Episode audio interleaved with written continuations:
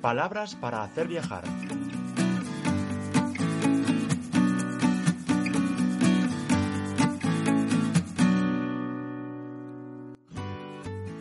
Te doy la bienvenida a Palabras para hacer viajar, tu podcast semanal sobre copywriting turístico en Radio Viajera. Mi nombre es Ricardo y durante los próximos minutos vamos a hablar sobre redacción persuasiva, redes sociales, marketing online, ventas y mucho más, todo ello aplicado al mundo turístico.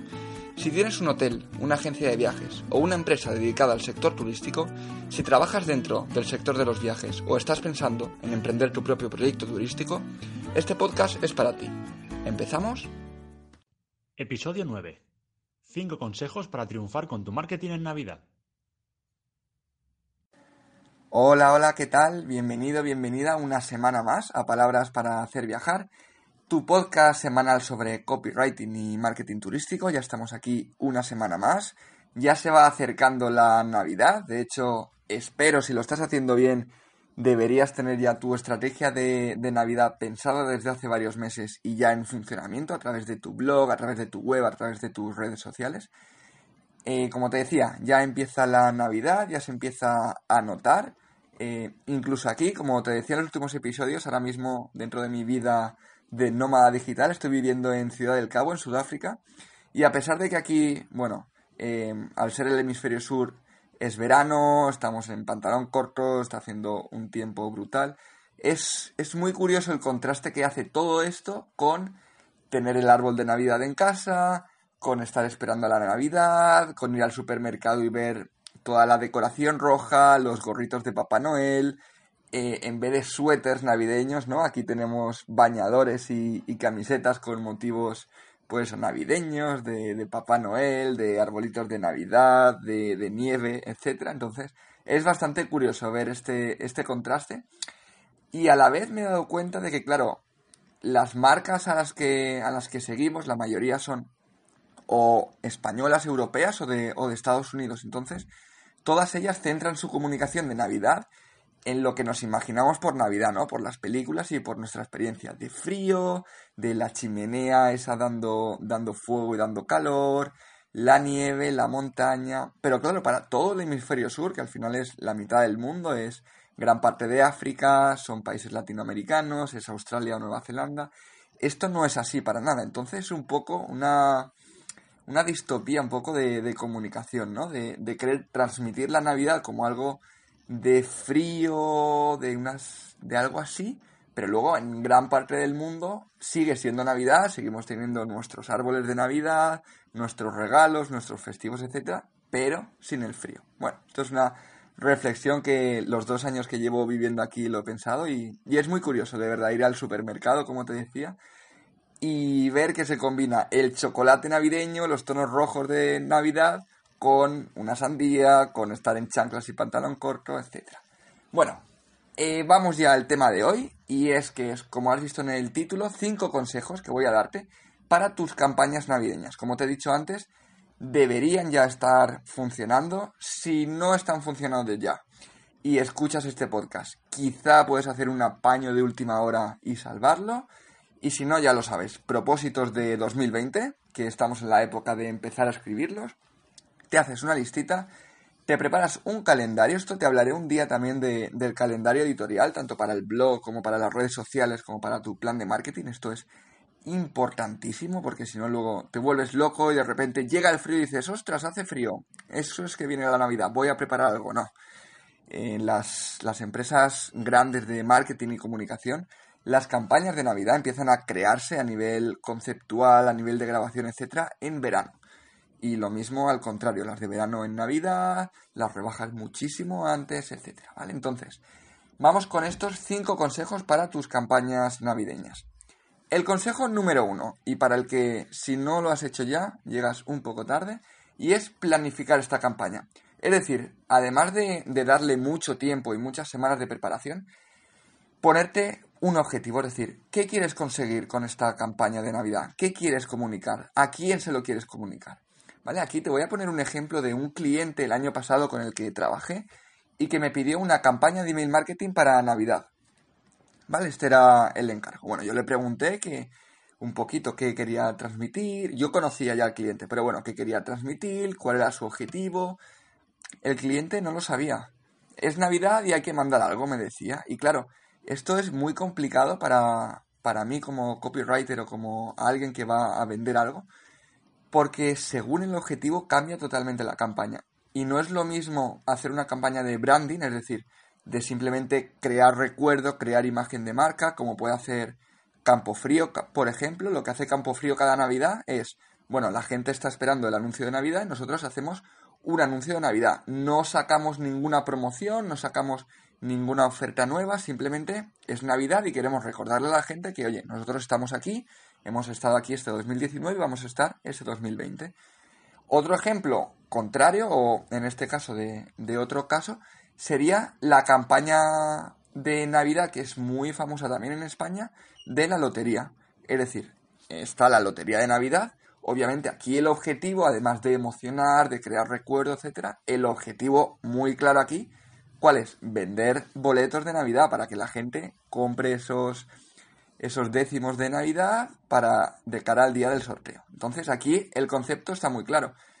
¿Cuál es el objetivo de esta campaña? Vender más décimos de lotería. ¿Cuál es el objetivo de Campo Frío? Simplemente estar y decir que está ahí. Entonces, esto es muy importante que quieras saberlo. Si tienes un hotel, por ejemplo, quieres felicitar la Navidad y ya está. ¿Quieres anunciar que en 2020 vas a tener me lo invento, tres nuevas aperturas, ¿quieres anunciar que durante esta campaña navideña vas a tener descuentos en ciertas habitaciones o ciertas estancias? ¿Quieres anunciar que tienes packs especiales con distintas noches de hotel? ¿Vale? Depende de lo que quieras anunciar, vas a planificar una campaña u otra y vas a enviar unos emails u otros, vas a tener un, un copy y una redacción distinta de una manera o de otra. Entonces, muy importante planificar y tener claros tus objetivos. Después de esto, el paso, el consejo número dos sería adaptar tus mensajes a la época. Es decir, es Navidad, tengas una campaña o no, es Navidad y la gente está predispuesta a los mensajes navideños. Están esperando que las empresas, que la gente les felicite las fiestas, que le proponga propósitos de año nuevo, ¿vale? Que, esté pendiente de todo esto. ¿Por qué?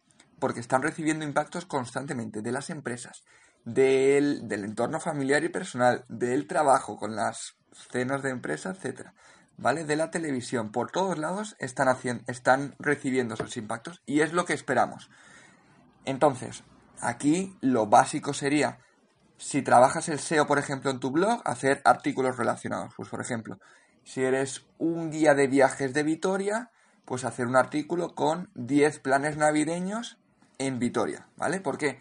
Porque a nivel de SEO la gente va a buscar qué hacer en Vitoria, va a ver a tu empresa y si tienes un hotel o si eres un guía de viajes, pues va a ir a ese artículo, se va a informar y si luego además de eso decide quedarse contigo, contratar ese tour contigo, pues mejor que mejor. Entonces es muy importante generar artículos y generar eh, post, información, emails, etcétera, relacionados con la fecha en la que estamos, en este caso, la Navidad. A la hora de los emails, lo mismo. La gente está esperando que le felicites las fiestas, que felicites el año nuevo, etc. Un poco que juegues con estos conceptos navideños. Y esto enlaza con el número 3, que es no hagas lo mismo que todos.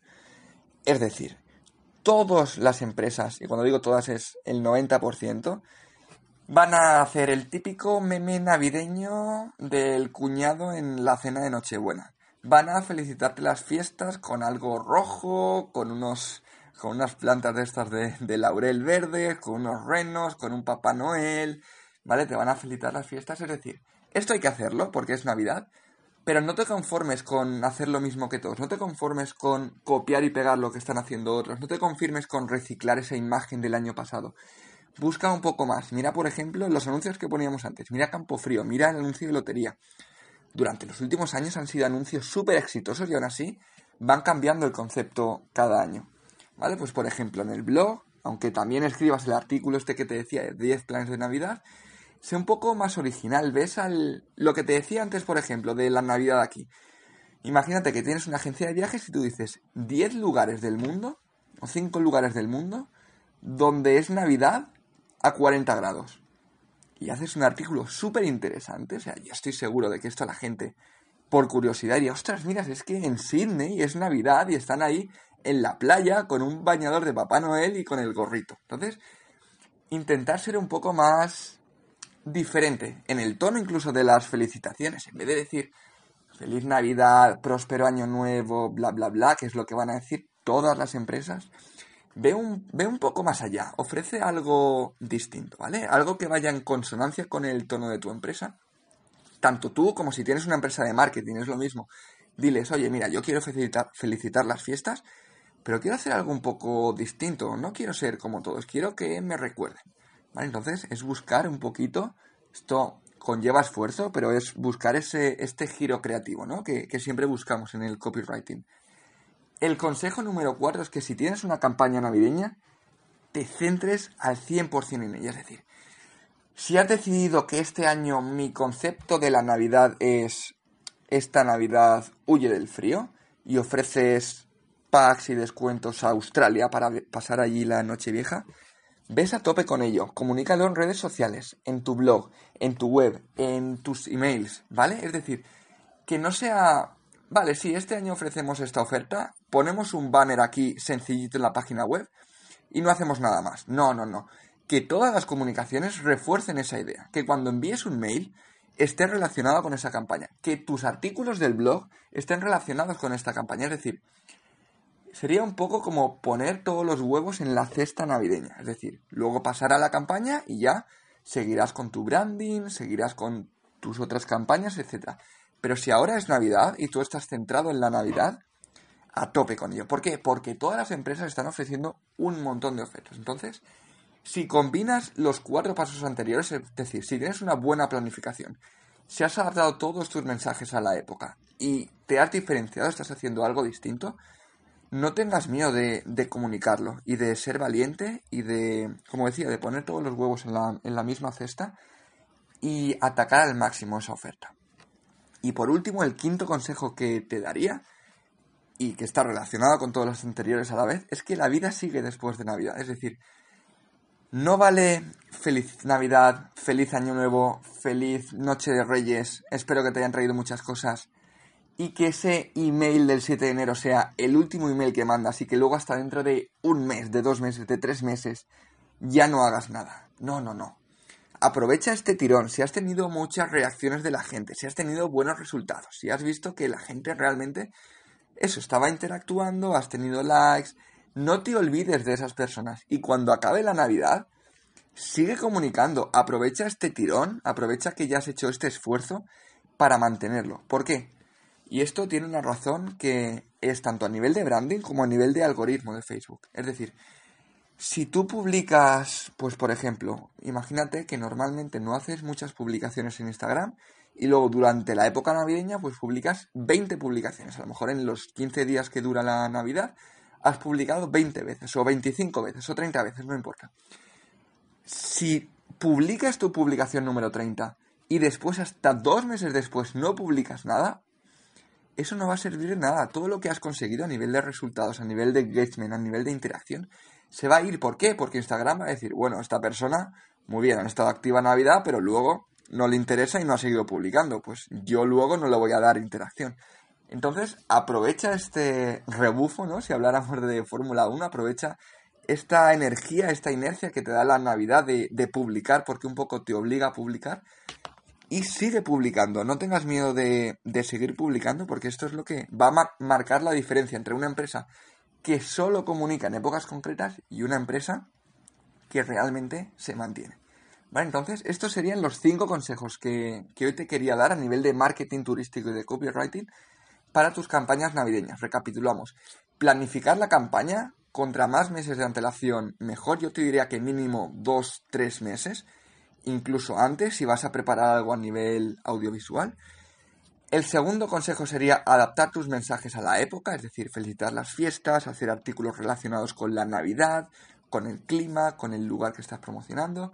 El tercer consejo sería no hacer lo mismo que todos, es decir, ir un poco más allá y darle una vuelta al concepto navideño. El consejo número cuatro es que si tienes una campaña navideña, y entre paréntesis te diría que deberías tenerla, que te centres en ella, que todas tus comunicaciones a nivel de web, a nivel de blog, a nivel de redes sociales, de email marketing, de relaciones públicas, vayan dirigidas a esa campaña. Y el consejo número 5 sería que la vida sigue después de Navidad y que sigas comunicando, que sigas aportando valor, que sigas en contacto con, con todos estos clientes, con todos estos seguidores, porque de verdad que va a merecer la pena. Así que nada, este, este es mi consejo para mis consejos de Navidad para hoy. Como te decía, este es el penúltimo programa antes de, de fin de año, así que espero como siempre tus comentarios tanto en el blog como en iVoox, como en iTunes, como en Spotify. Espero que, hayas disfrutado de este, de este capítulo y nada, nos escuchamos en una semana. Un abrazo.